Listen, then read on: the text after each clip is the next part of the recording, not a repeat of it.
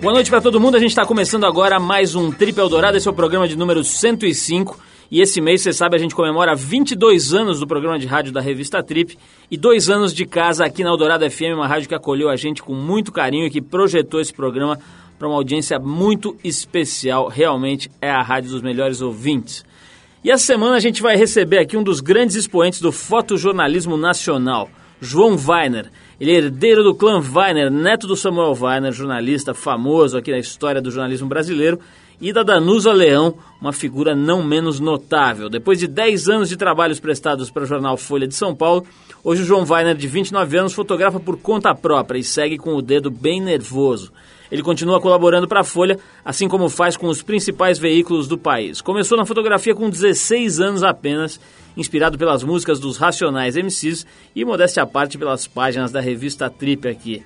E, bom, as, as músicas dos raps especialmente fizeram as lentes deles se voltarem para uma cultura que está ignorada na mídia, uma população que não aparece, a não ser nas páginas policiais ou na literatura marginal. Esse ano, João venceu a Bolsa Finac Photosite de fotografia com seu trabalho pessoal Marginalia, que rendeu para ele duas exposições simultâneas em duas lojas Finac da França. E ele também lançou o livro Tss, ou TTT SSS, se você preferir, sobre pichação, em São Paulo. E também o livro As Últimas Praias, um livro maravilhoso com fotos do litoral é, entre Ubatuba e Paraty, litoral paulista e carioca. Mas para começar o trip a gente vai de música. A gente separou para você hoje a banda Doors e a faixa Queen of the Highway do álbum Morrison Hotel de 1970.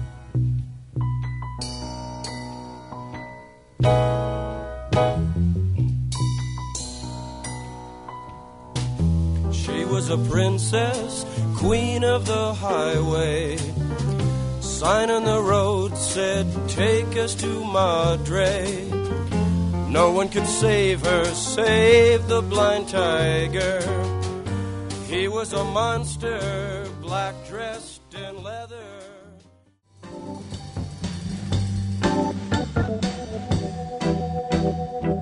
Estamos de volta com o Trip Eldorado. Bom, e agora usando o Embratel, o 21, a gente vai falar com o Teco Padarates, ex-surfista profissional, já ganhou campeonatos importantíssimos, WQS, uma série de provas importantes aí do Mundial, um ícone do surf brasileiro, que hoje está na organização da etapa brasileira do Circuito Mundial. A gente conseguiu brecar o Teco Padarates numa reunião na fábrica dele lá de roupas e pranchas, etc., em Florianópolis, Lembrando que quem nos ajuda a conectar essas pessoas que não podem estar aqui nos nossos estúdios, mas que a gente tem muito interesse em conversar, em saber o que elas andam fazendo e pensando, é a Embratel, que tem ajudado a gente via 21. Né? O 21, você sabe, é um esquema barato e eficiente para ligar para onde você quiser, para perto, para longe, para onde você quiser, ele conecta você. Bom, hoje a gente conseguiu conversar com o Teco Padarati, surfista profissional, ex-surfista profissional, agora organizador de eventos de altíssimo gabarito. A etapa brasileira do Circuito Mundial de Surf Profissional está sob seus cuidados, os cuidados do Teco e da equipe dele, e tem sido organizado com muita categoria no estado de Santa Catarina, estado onde o Teco é um dos maiores ídolos. Teco, obrigado por ter atendido a gente. Você está no meio do trabalho aí em Florianópolis, agora graças ao esquema aqui de telefone com o apoio da Embratel, a gente está conseguindo entrevistar um monte de gente que não tem condição de vir até aqui o estúdio, mas que consegue dar uma paradinha para falar com a gente. Então, antes de mais nada, obrigado. Eu queria saber o seguinte: como é que está sendo, Teco, a tua vida agora, deixando de ser competidor do surf e passando para organização? Quer dizer, deve mudar muito o dia a dia, deve mudar muito a perspectiva que você tem do próprio esporte. Como é que está a tua vida agora, Teco?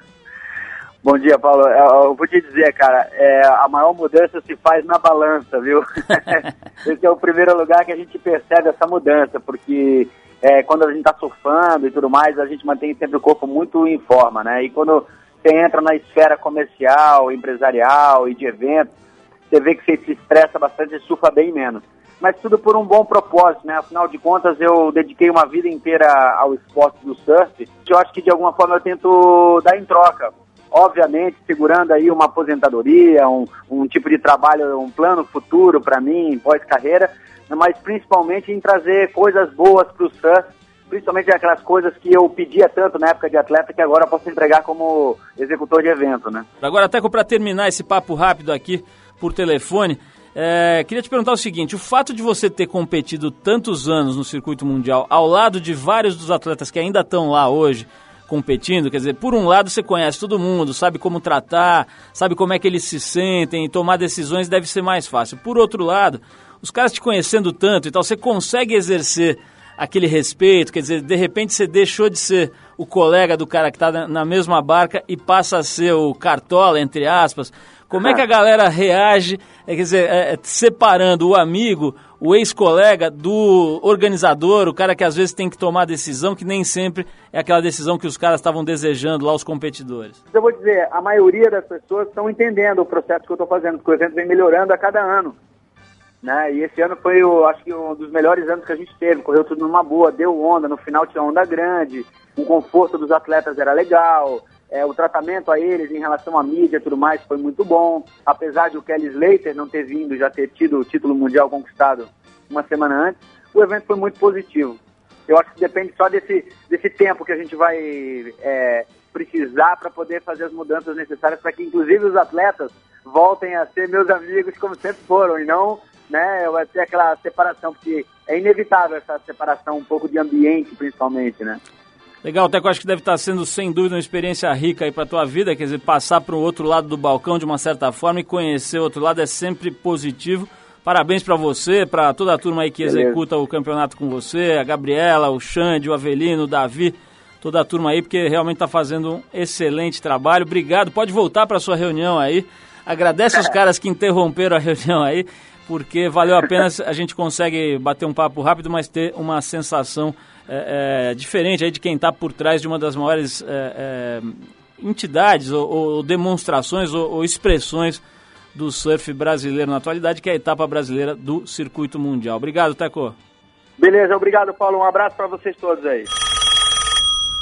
Bom, valeu, Teco, brigadão mais uma vez. A gente agradece ao Teco e também à Embratel, que tem facilitado o nosso encontro com as pessoas que não podem estar aqui com a gente nos estúdios, mas que a gente quer conhecer, quer conversar, quer atualizar o papo. Lembrando que a Embratel é a operadora de telefonia fixa líder na realização de ligações DDD, segundo o relatório da Anatel. E mais do que tudo, é boa e barata. Bom, daqui a pouquinho tem João Weiner aqui com a gente, mas para vocês se preparando, tem mais um sonzinho. Você fica agora com a ótima companhia do Ricky Lee Jones e a música Chuck Is in Love, de 79. Olha aí.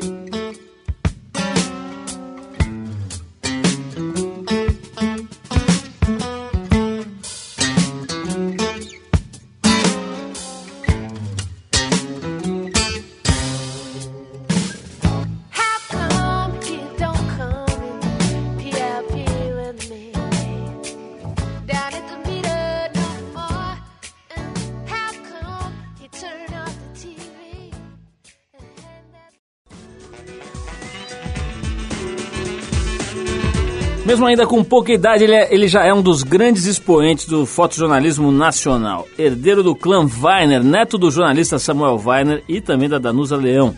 Depois de 10 anos de trabalhos prestados à Folha de São Paulo, hoje o João Weiner, nosso convidado aqui do Trip, que tem 29 anos, fotografa por conta dele e segue com o dedo bem nervoso. Continua colaborando com o jornal Folha de São Paulo, assim como faz com vários veículos do país. Naturalmente, as suas lentes se voltam para as mazelas e para as populações de periferia e os chamados excluídos.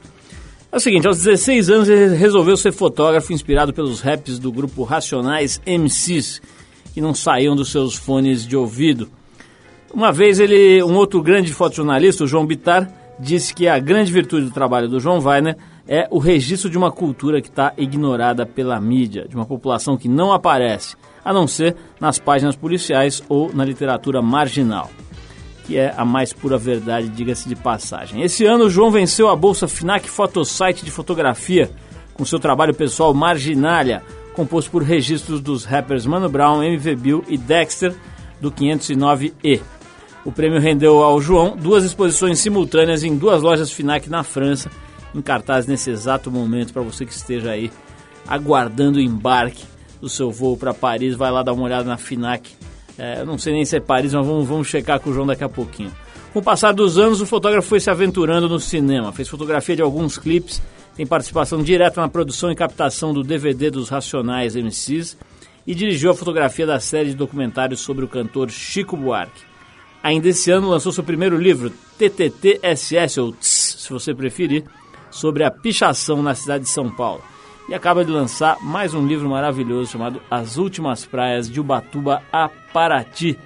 Um livro com fotos interessantes do litoral da região aqui de São Paulo e Rio de Janeiro. João, antes de mais nada, um prazer te receber aqui. Vamos bater um papo hoje sobre fotografia e sobre um monte de outras coisas. Para começar, por exemplo, essa história de Racionais. Né? Pelo que eu estou vendo aqui na tua biografia aqui, você tem uma influência grande do som dos caras e também acabou se aproximando da banda, tá ligado ao, ao tão falado filme aí dos Racionais, o, o, o documentário e tal. Como é que é essa história da influência de uma banda de rap na carreira de um fotógrafo, de um fotojornalista? Cara, é, eu comecei a. Quando era moleque, eu tinha uns 16 anos, caiu no meu colo uma fita cassete com, com as músicas do Racionais. E aquilo me deixou, pô, classe média, morava em Perdiz, estudava no Rio Branco, aquela coisa toda. E eu fiquei louco com aquilo, cara, porque era uma realidade que eu não conhecia, era um, era um outro universo. E as letras do Racionais, do Brown, ali são muito. É, é, cinema puro aquilo, né? Eu, eu, comecei a imaginar aquelas coisas. Então eu acho que eu virei fotógrafo por causa disso. Eu queria fotografar aquilo que eu tinha escutado naquela fita, entendeu? Então eu comecei a correr atrás e comecei a ir, comecei a ir pra periferia. Aí eu comecei a trabalhar no Jornal da Tarde, né? Também bem moleque, com 16, 17 anos. E tive a oportunidade de conhecer um pouco melhor a periferia de São Paulo. E aí, cada, cada incursão nova na periferia, eu ficava mais louco com aquilo e começava a ficar mais encantado e comecei a conhecer mais gente, fazer amigo e, e aí foi embora, cara. Mas, além disso tudo, cara, a trip foi muito importante para mim, para minha formação como fotógrafo, porque eu, eu pirava nas fotos do Aaron Chang que apesar de não ter nada a ver com o que eu fui fazer depois, foi uma super inspiração para mim e, e, tudo aquilo que a Trip me apresentava naquela época que a gente não tinha tanta informação disponível como tem hoje, né? Então, sem rasgação de seda já rasgando, entendeu? A trip foi fundamental na minha formação como fotógrafo também. Legal, acho que tem esse negócio da diversidade na raiz dela, né? Que acho que isso que talvez tenha te atraído. Quer dizer, tinha o Aaron Chang mostrando uma onda perfeita quebrando não sei onde, uma mulher linda no Havaí. E ao mesmo tempo tinha lá, pô, me lembro da gente ter publicado uma, uma matéria em 87 sobre uma casa que abrigava travestis com AIDS. A né? Brenda Lee, não era? Brenda Lee, exatamente. Eu me lembro dessa matéria. Então acho que tá, tá um pouco aí desse teu DNA, tava ali também. Tava, não, sem dúvida, foi muito importante. Eu sempre fui fãzaço da Trip e para mim é um prazer poder trabalhar pra Trip hoje, fazer capa e não sei o que. Eu acho mal barato, eu tenho um prazer especial em trabalhar pra Trip. Ô João, tem é, é, qualquer pessoa que tenha um mínimo de noção sobre o que acontece nas periferias do Brasil sabe que é, os Racionais são talvez a maior força de ligação entre as periferias, especialmente em São Paulo, mas hoje já no Brasil inteiro. O som deles é respeitado e principalmente a, o discurso deles serve como inspiração para muitos outros rappers, etc. Dizer, talvez a, a, entidade mais importante hoje nas periferias do Brasil, é, pelo menos no aspecto mais artístico, digamos assim, sejam os Racionais. Queria saber se você concorda com isso, se é isso mesmo e é, se você não acha que eles deviam se expressar com um pouco mais de clareza, fora da música, quer dizer, ter um pouco mais de, é, vamos dizer, interação com a sociedade. Eu acho, eu acho que o Racionais não deve mais nada para ninguém, assim. Eu acho que eles têm um papel fundamental numa mudança que aconteceu na periferia nos últimos 15 anos, talvez 10 anos, com mais intensidade, que foi um resgate da autoestima do moleque que é pobre que mora na favela. Eu acho que o moleque tinha vergonha de dizer que morava na favela e quando vem o Brown com aquelas letras e com, aquela, com aquele orgulho todo e com aquela e, e, e cantando aquilo que a gente sabe, né, que a gente conhece, o moleque passou a ter orgulho de, de, morar na favela, passou a entender um pouco melhor que ele não está naquela situação porque ele é pior do que o outro, mas sim porque é toda uma conjuntura de fatores que jogou esse moleque lá para aquele córrego, aquele esgoto a céu aberto, para aquela situação toda. Então eu acho que só por isso Racionais já eles já estão já fizeram uma coisa que eu, eu não vi pelo menos no Brasil nenhum outro movimento musical é, fazer por uma população excluída como essa. Talvez o samba um pouco, entendeu? Mas mas na situação específica de São Paulo eu acho que o Racionais chegou de uma maneira que, que incontestável e, e prestou um, um serviço para essa molecada que não tem preço. Então eu, sinceramente, eu acho que eles. As pessoas cobram muito racionais de várias coisas, entendeu? Eu acho que não, acho que não, ninguém tem que cobrar mais nada deles. Eles já fizeram muito por essa molecada, entendeu? João, como é que foi fotografar o Carandiru durante quatro anos, né? Que, como é que você se enfiou nessa? E o que, que sobrou disso na tua cabeça? Foi bem seguindo essa trilha, né, de Racionais, aquela coisa toda do começo, eu tinha que conhecer o Carandiru de alguma maneira, né? E eu acabei conhecendo a Sofia Biziliar, que é uma atriz que fazia um trabalho chamado Talentos Aprisionados dentro do Carandiru.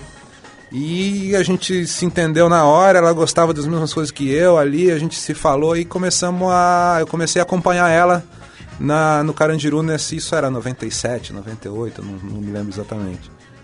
E aí, a partir dali, entrando no Carandiru, eu comecei a ir duas, três vezes por semana, comecei com ela o tempo todo e comecei a, também a, a conhecer gente e a ficar cada vez mais à vontade, cada vez ser mais aceito. E que foi bem interessante. Ali aprendi muita coisa dentro da cadeia e foi uma experiência muito bacana e que só veio a somar com a experiência anterior de periferia, entendeu? De quebrada, essa coisa toda.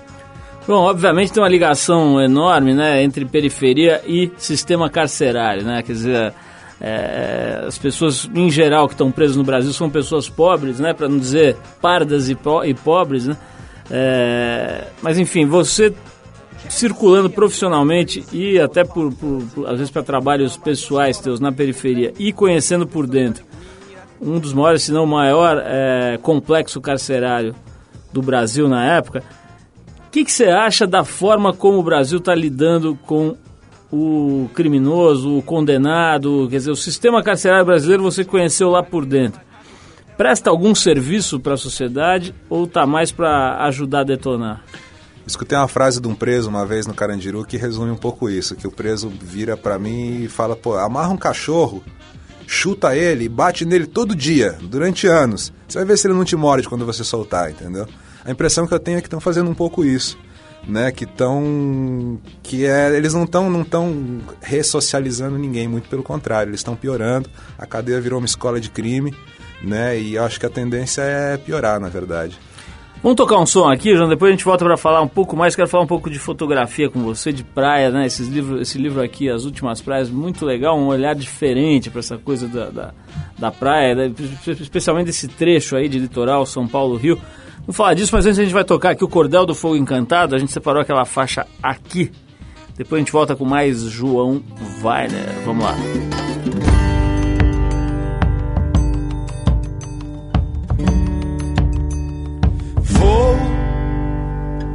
Vou pregar na parede um pedaço de céu que você me mandou.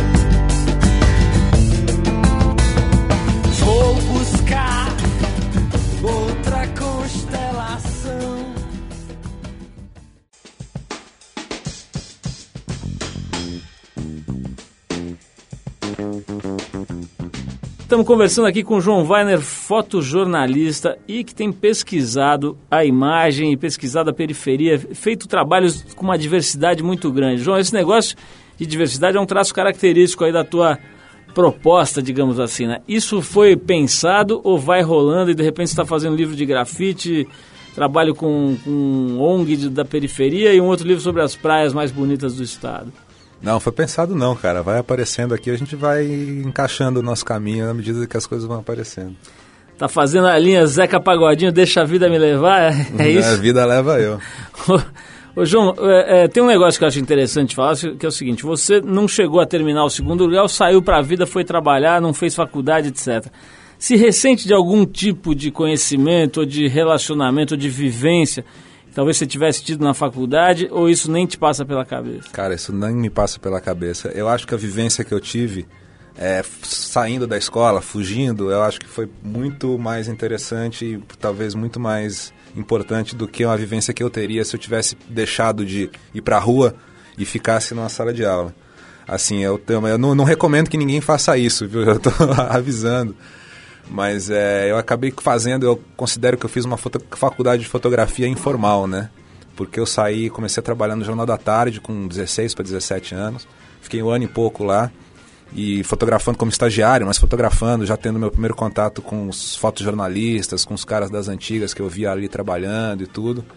E aí eu fiquei um ano no JT. Aí eu saí do JT, um dia eu estava no JT me mandaram fotografar o Bob Wolfenson e aí eu entrei no carro para levar o Bob num lugar, era uma coluna, uma coluna do Antônio Salomão.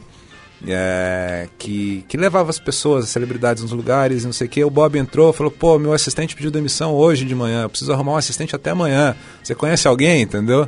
Ou seja, acabei ficando.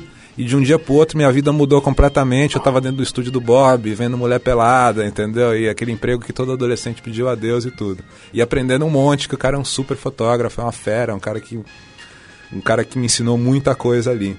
Então eu fiquei um ano no, no jornalismo, um ano na, na, fazendo moda e publicidade.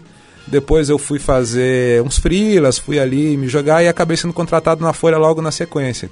Então meio que eu consegui passar por várias áreas dentro da fotografia moda, publicidade, retrato, fotojornalismo. Então eu acabei criando uma faculdade meio informal. Né? E sempre li muito, eu sempre gostei muito de ler. Então, assim, a parte que eu poderia sentir falta da, da, da de uma faculdade era, são, é, é, leitura mesmo, entendeu? São os grandes clássicos, essas coisas todas, e eu acabei lendo por minha conta, entendeu? Então eu também nunca parei muito. Eu só fugi do ensino convencional e fui fazer o meu ensino na rua mesmo, que me foi absolutamente sensacional, porque fotojornalismo, você trabalhar na rua no jornal diário, o grande barato disso é a experiência de vida que você passa a ter, entendeu? Que você passa a adquirir de ver tudo. Você está no jornal, você está vendo tudo. João, é, mudando completamente de assunto, né? Mas ainda na, na, no campo da fotografia, agora tem essa onda de paparazzi, né? Quer dizer, tem uns caras que ficam seguindo a, sei lá, Débora Seco, né? A mulher tá na farmácia, o cara sai de dentro de um, sei lá, de um rolo de papel higiênico e clica ela ali. Como é que é? O que, que você acha, né? O que, que você o que, que, você acha desse ramo aí da profissão? Você acha que é um negócio legal? Quer dizer, o nego tá lá trabalhando, defendendo o seu pão e tal? É, ou é um mané o cara que fica nessa função? Eu acho um troço muito agressivo, cara. Eu, eu não, não gostaria de fazer, não faria, entendeu? Eu acho um troço muito agressivo. Mas eu já vi alguns paparazzis que têm uma postura crítica em relação ao mundo de celebridades que foi criado, entendeu? Tudo bem que o cara é um agente também, ele está ajudando a criar, entendeu? Mas eu já vi muito cara falando, é, isso tudo é uma palhaçada mesmo, então vamos escrachar e vamos para cima. Eu também entendo um pouco esse lado, entendeu? De, de, de cara o cara que vê, sabe ver aquela palhaçada toda e usa, né, pô, vamos, sabe, que realmente é uma palhaçada, né, se você for ver isso tudo. Agora, falando de um outro tipo de celebridade, voltando para os racionais, né, os caras estão lá, faz um tempão que eu ouço falar, do, aliás, o teu irmão, né, Robertinho e tal, fazendo imagens, capturando imagens de shows, de não sei o quê, de entrevista, de rolê de carro e tal. Como é que é essa história de um documentário, um filme, uma fita, enfim, o que, o que, que vai ser essa, essa compilação de imagens dos Racionais? Olha, eu, assim, é, é o DVD está pronto, praticamente pronto, deve estar tá saindo logo, né? E, e, o que vai ter no DVD que eu posso adiantar aqui é isso: vai ter um documentário que foi feito pelo Brown, que foi dirigido pelo Mano Brown, entendeu? Que a gente deu a estrutura para ele e ele e ele fez do jeito que ele quis, sem, sem interferência nenhuma, sem palpite nenhum, ele fez do jeito dele. É um documentário que é um dos extras do DVD e além de dois shows, né? Tem um show do Sesc, o show de, de o show do Sesc Itaquera e o show do do, do Brás, do Galpão Casaluce, que acabou virando um extra também. E basicamente o DVD é isso. Tem um outro extra mostrando vários shows, outras situações que foram gravadas em shows menores, no interior e tudo. E basicamente é isso. O DVD tá bem interessante, viu? O DVD tá bem interessante, eu recomendo para todo mundo. Tá para sair, tá, tá na, no forno. Agora vai faltar pouco mesmo. João, estou folheando aqui esse livro que você fez aqui chamado As Últimas Praias, né? De Ubatuba a Paraty. Esse trecho aí que no meio desse, desse, desse trecho está lá divisa entre São Paulo e Rio, né? Quer dizer, é um litoral realmente especialíssimo. As fotos são lindas, né? Você tem desde paisagens até fotos de ação, fotos aéreas, fotos históricas, etc. Qual é a tua ligação com esse trecho da praia? Fala um pouquinho sobre esse livro aí, esse trabalho especificamente. Cara, meu, meu pai é o batubano, minha avó é o batubano, meu bisavô, tataravô, minha família está em Ubatuba há muitas gerações a perder de vista. Então eu sempre tive uma ligação muito forte com Ubatuba. Tenho uma bandeira de Ubatuba tatuada no meu braço esquerdo e cresci frequentando aquela região, especialmente essa região entre Ubatuba e Paraty. Então, quando surgiu a possibilidade de fazer esse livro, foi, pô, foi um presente, assim, né? Foi muito bacana porque é uma região que eu tinha. Tem uma coisa curiosa nessa história do livro é que o cara falou, pô, vamos fazer o livro, não sei o quê. É, você já deve ter bastante foto, né?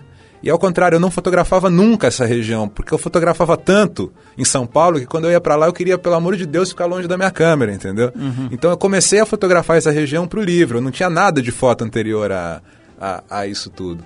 E foi bem interessante. Eu trabalhei com o Ricardo Arndt, né, que é um jornalista super bacana, que, que fez um texto maravilhoso que conta a história daquela região inteira. Eu achava que eu conhecia a região, e depois do livro feito eu já descobri que eu não conhecia nada e que a região é muito mais rica, maior, mais bonita, mais interessante do que eu pensava. É um livro lindo, aliás, dá um toque aqui, é da editora é, Terra, Terra Virgem, né? editora do Roberto Linsker, que faz uns trabalhos primorosos, aí vale a pena destacar esse editor, Roberto Linsker. Vamos tocar mais uma música aqui, a gente bate mais um papo depois com o João Vai, né? A gente separou o Pulp com Something Changed. Vamos, vamos de Pulp a gente volta para bater mais um papo com J. Weiner.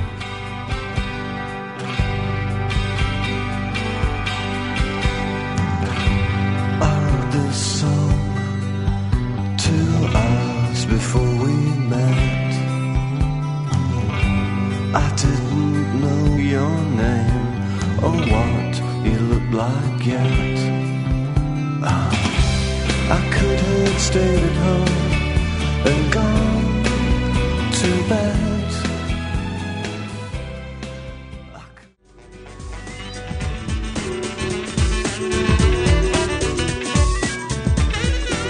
Estamos de volta hoje conversando com João Weiner, o fotojornalista, pesquisador e bicho solto, João Weiner. Fica aí pesquisando todo tipo de assunto.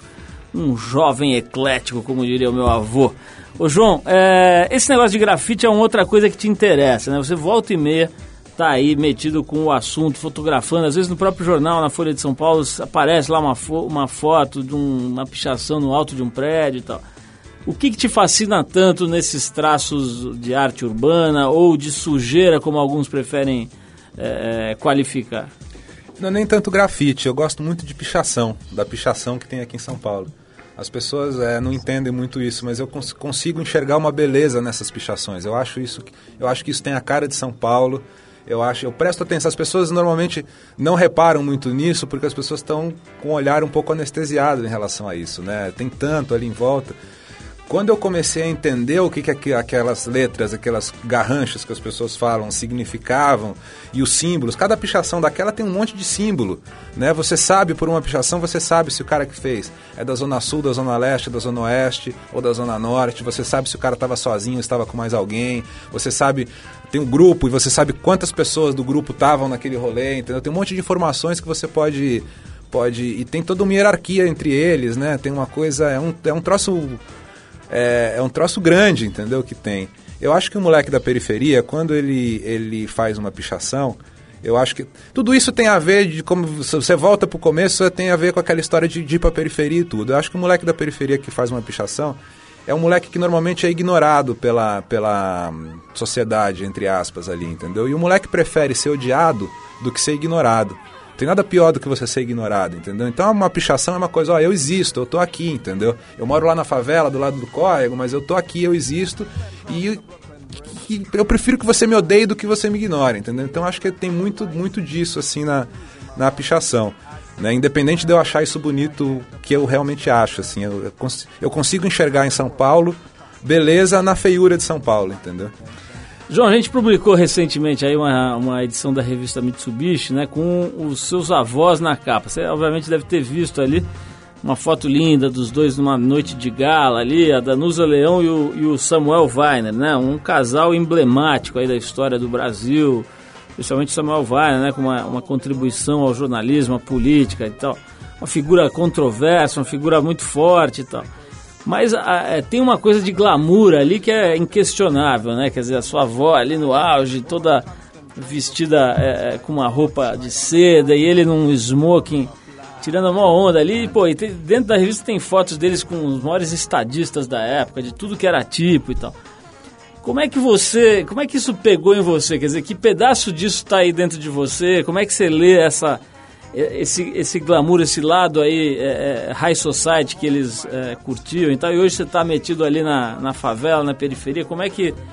Eu queria, queria que você traçasse a linha de ligação entre essas duas coisas. Cara, eu não sei, é, é, eu não acredito que, que... Pra mim eles são pessoas normais, entendeu? É, a Danusa, sabe, o Samuel, eu nunca consigo, não consigo enxergar muito dessa maneira, assim. E tento até, acho que eu até faço um, um esforço para não enxergar muito assim, né?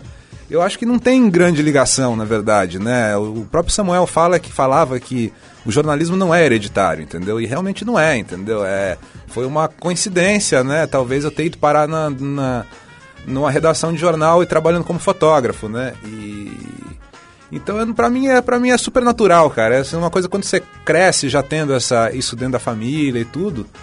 Você acaba não, não, eu não eu não penso muito nisso, na verdade, é um troço que eu quase nunca penso assim. Mas claro que é um grande prazer ser neto da Danusa e do Samuel e essa história toda dos, pô, que eu acho super bacana e tenho um puto orgulho de, de, de, disso tudo, mas eu tento não pensar muito nisso não, para mim é um troço muito natural assim. João, se, se você estivesse editando aí o filme da sua vida e tivesse um trecho ali que é assim, a, a emoção mais forte que você sentiu fotografando, não sei se foi lá com o Bob fotografando uma mulher pelada, ou se foi em alguma cena punk aí, você trabalhou em notícias populares, por exemplo, deve ter fotografado presuntos de todas as modalidades, mortadelas e presuntos variados, né? Enfim, se você estivesse editando esse vídeo e estivesse nesse trecho, o que, que você colocaria? Cara, a, a, o lance mais louco que aconteceu de fotografar e emoção foi quando minha filha nasceu, na verdade, não tem nada a ver com, com isso tudo que foi, ela tava, eu fotografei o parto, né? Então eu tava ali com a câmera, fotografando, aí trocava de filme, aí ia, subia no banquinho, fazia de cima, e minha filha nascendo ali, e eu completamente achando que eu tava numa pauta, né, cara? E foi na hora que eu soltei a câmera, entendeu? Que eu olhei para ela e que eu vi que ela tinha nascido, que eu comecei a chorar e que aí que, que, que caiu. Porque normalmente quando você tá fotografando, você não, não, não tem um bloqueio, parece que a câmera faz um bloqueio na tua frente. Então você pode estar fotografando a cena mais escabrosa de todas, entendeu? Mas você tem um, um, um preparo, um, um, que você dá uma bloqueada ali, entendeu? Porque se você for entrar na, na onda de. Você fica friozão mesmo, entendeu? Porque se você for entrar na onda de, de, de ter emoção em qualquer foto que você for fazer, qualquer morto que você for fotografar, você não trabalha, entendeu? Como várias pessoas já, já foram fazer esse tipo de trabalho e não aguentaram. Imagina o Bob, por exemplo, né? cara, cara, se cada mulher bonita e, e, nua que ele fotografar ele se apaixonar, vai ficar tá ferrado, pequeno. Né? O, João, o João, falando em, em emoção e fotografia, você teve uma experiência interessante que foi de fotografar o Lula, né? Como é que ele era ali com você, fotógrafo? Você convivendo ali e tal, e, e assim, entre aqueles amigos dele, você deve ter visto os caras que meteram a mão forte ali, né? Você deve ter visto eles ali na tramóia, no aviãozinho, etc. Como é que era essa, essa parte aí da observação, assim? Você sacou alguma coisa que você achava que, pô, que não ficava bem, algum tipo de atitude que você podia desconfiar que, que não era tão legal não? Durante a campanha, não. Durante a campanha era um clima de euforia, um clima de emoção, um clima de estar tá vivendo um momento histórico né, que realmente foi um momento histórico, né, a primeira vez que um cara que veio da, das classes menos favorecidas ia tomar o poder e tudo. Então eu tinha essa impressão de que eu estava vivendo um momento histórico e estava registrando um momento histórico. Eu fiquei um pouco decepcionado com a, com a atitude, não do Lula especialmente, mas depois da eleição, o pessoal do PT, que, que, que a gente estava acostumado a cobrir e tudo, começou a ficar um pouco arrogante né? Teve uma coisa, né? Na, uma mudança. Uma mudança forte, né? Que parece aquela coisa um pouco do cara que chegou no, no poder e não está acostumado e fica meio deslumbrado. Que eu até compreendo, eu acho compreensível isso, é natural até, né? Do ser humano, né? Todo mundo é gente que está ali, não é? Ninguém é robô. Né? Então teve uma, uma, uma mudança de postura em relação à imprensa que eu acho que foi, inclusive, muito prejudicial ao próprio Lula, entendeu? Porque essa coisa de não dar entrevista, entendeu? Isso tudo eu achei que foi, foi feio. Foi uma coisa bem feia da parte deles, assim. Mas eu senti, cobrindo um, um pouco essa, essa, essa eleição de novo, essa reeleição do Lula, eu senti que eles aprenderam com esse erro e que eles estão tentando, de alguma maneira, é, mudar um pouquinho essa relação, ser um pouco menos arrogante, entendeu? Ter um pouco disso tudo. Então, eu espero que eles consigam manter essa, essa postura que já foi anunciada pelo próprio Lula, de que vai dar mais entrevista, de que vai ser menos eu, eu, espero que eles consigam manter essa postura nesse próximo mandato. João, tem uma coisa engraçada aqui que é o seguinte: a sua avó fez um livro de boas maneiras, de etiqueta, etc. Né? Que é um livro até interessante porque desmistifica um pouco essa história. Mas o fato é que ela sabe tudo aí dessa, dessa coisa de, vamos dizer, comportamento é, é, é caprichado e tal. Você não é exatamente o que a gente imagina que seja o netinho né? Aquele que anda de roupinha de marinheiro, que senta direitinho na mesa, que sabe a ordem dos talheres, né? Não, não bebe a lavanda e tal.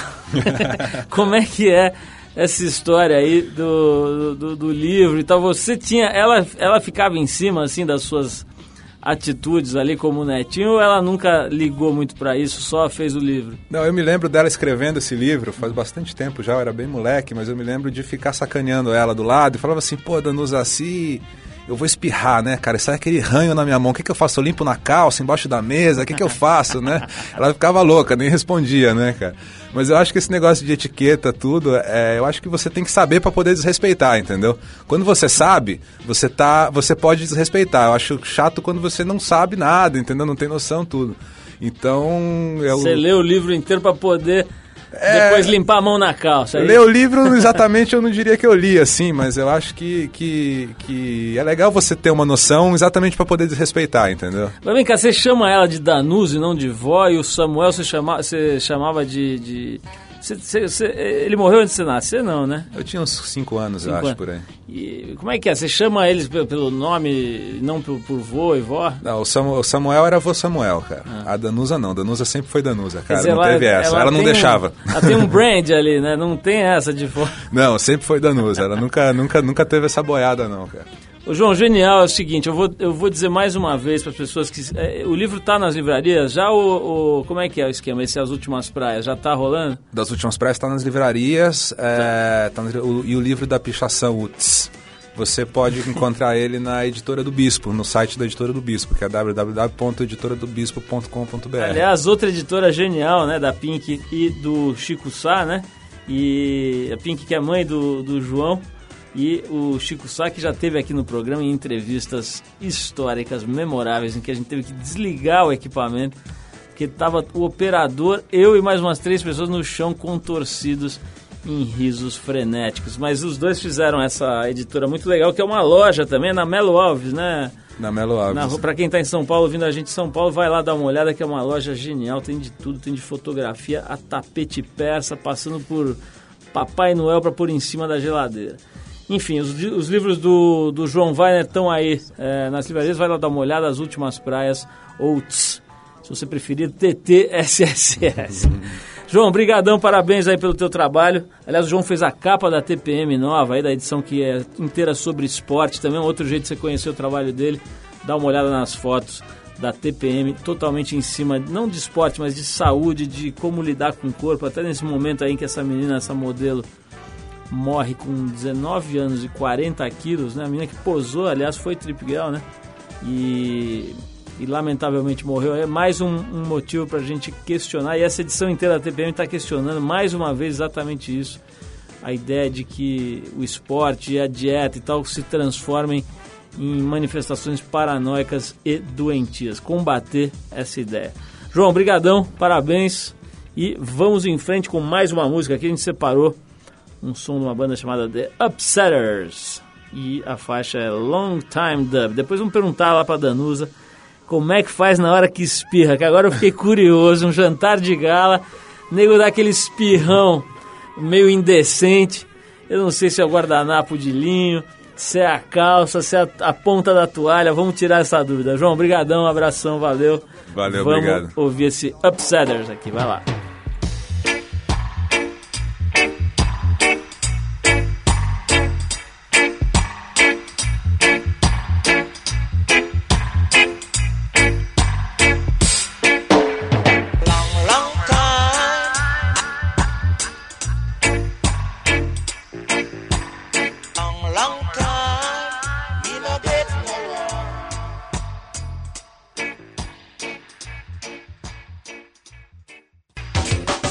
Trip Eldorado apresenta Boletim do Fim. Chegou a hora de trazer para você o panorama para o fim de semana, tanto para quem fica na cidade quanto para quem vai viajar. E não se deixe enganar com a manhã ensolarada de sábado. Já no período da tarde o tempo deve fechar e pancadas de chuva são esperadas tanto à tarde quanto à noite. O dia fica chuvoso também no domingo e podem rolar temporais durante a tarde. A temperatura deve variar de 17 a 28 graus.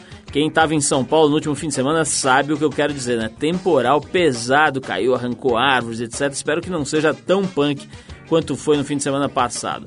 Para você que vai para o litoral a fim de pegar ondas, a previsão das ondas também não é das melhores. Tem um sol fraco de leste, prometendo ondas de um metrinho por aí, tanto no sábado quanto no domingo. Parece que esse será daqueles fins de semana ideais para ficar no livro, no filme, etc. Né? Pelo jeito, a gente nunca sabe, previsão às vezes erra e tal, mas pelo jeito não vai ser dos melhores para quem quer ir para a praia. Bom, você que prefere ficar na cidade, aí nesse sábado, a uma da manhã, tem show da banda Instituto lá no Estúdio SP. Os caras que misturam rap, reggae, dub e funk mostram sua música na comemoração de um ano do selo coletivo e do Estúdio SP. Os ingressos custam 20 reais e o Estúdio SP fica ali na Inácio Pereira da Rocha, 170, divisa de Pinheiros com Vila Madalena. Anota aí, no dia 1 de dezembro, tem, a próxima sexta-feira, né, eu tenho o City Jam Festival um projeto da revista britânica Jungle Drums. Na verdade é uma revista brasileira e britânica, né? Jungle Drums, uma revista feita para a comunidade brasileira lá em Londres, na Inglaterra, etc.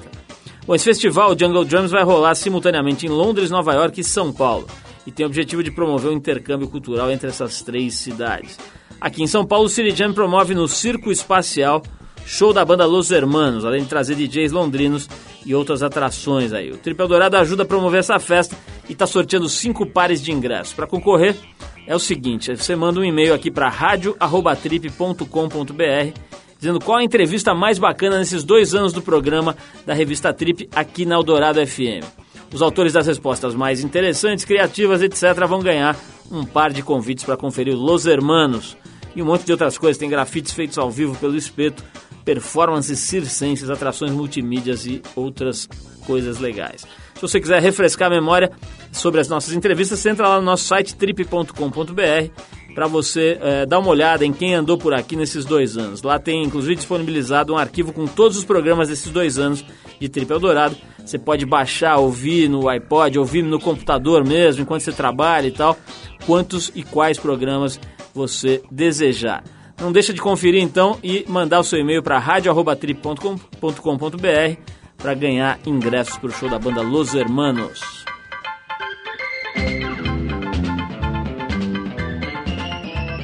Bom, o Trip Eldorado fica por aqui. O programa é uma produção da equipe da revista Trip, em parceria com a Eldorado FM, a rádio dos melhores ouvintes. A apresentação é de Paulo Lima, participação excepcional de Arthur Veríssimo, edição de Endrigo Kiribras, produção e trabalhos técnicos Alexandre Potashev, programação musical Cris Nalmoves. Para falar com a gente, você escreve para rádio.trip.com com.br Pode mandar sua sugestão, seu e-mail, seu elogio, sua crítica que a gente vai gostar. Na semana que vem tem mais programa, a gente volta nesse mesmo horário com mais um Triple Dourado. E às terças e quintas, às 7h20 da noite, com a nossa versão Triple Dourado Shortcuts aqui na Rádio dos Melhores Ouvintes. Um abração, um bom fim de semana, um fim de semana especial para vocês todos que ouvem a gente e até a semana que vem.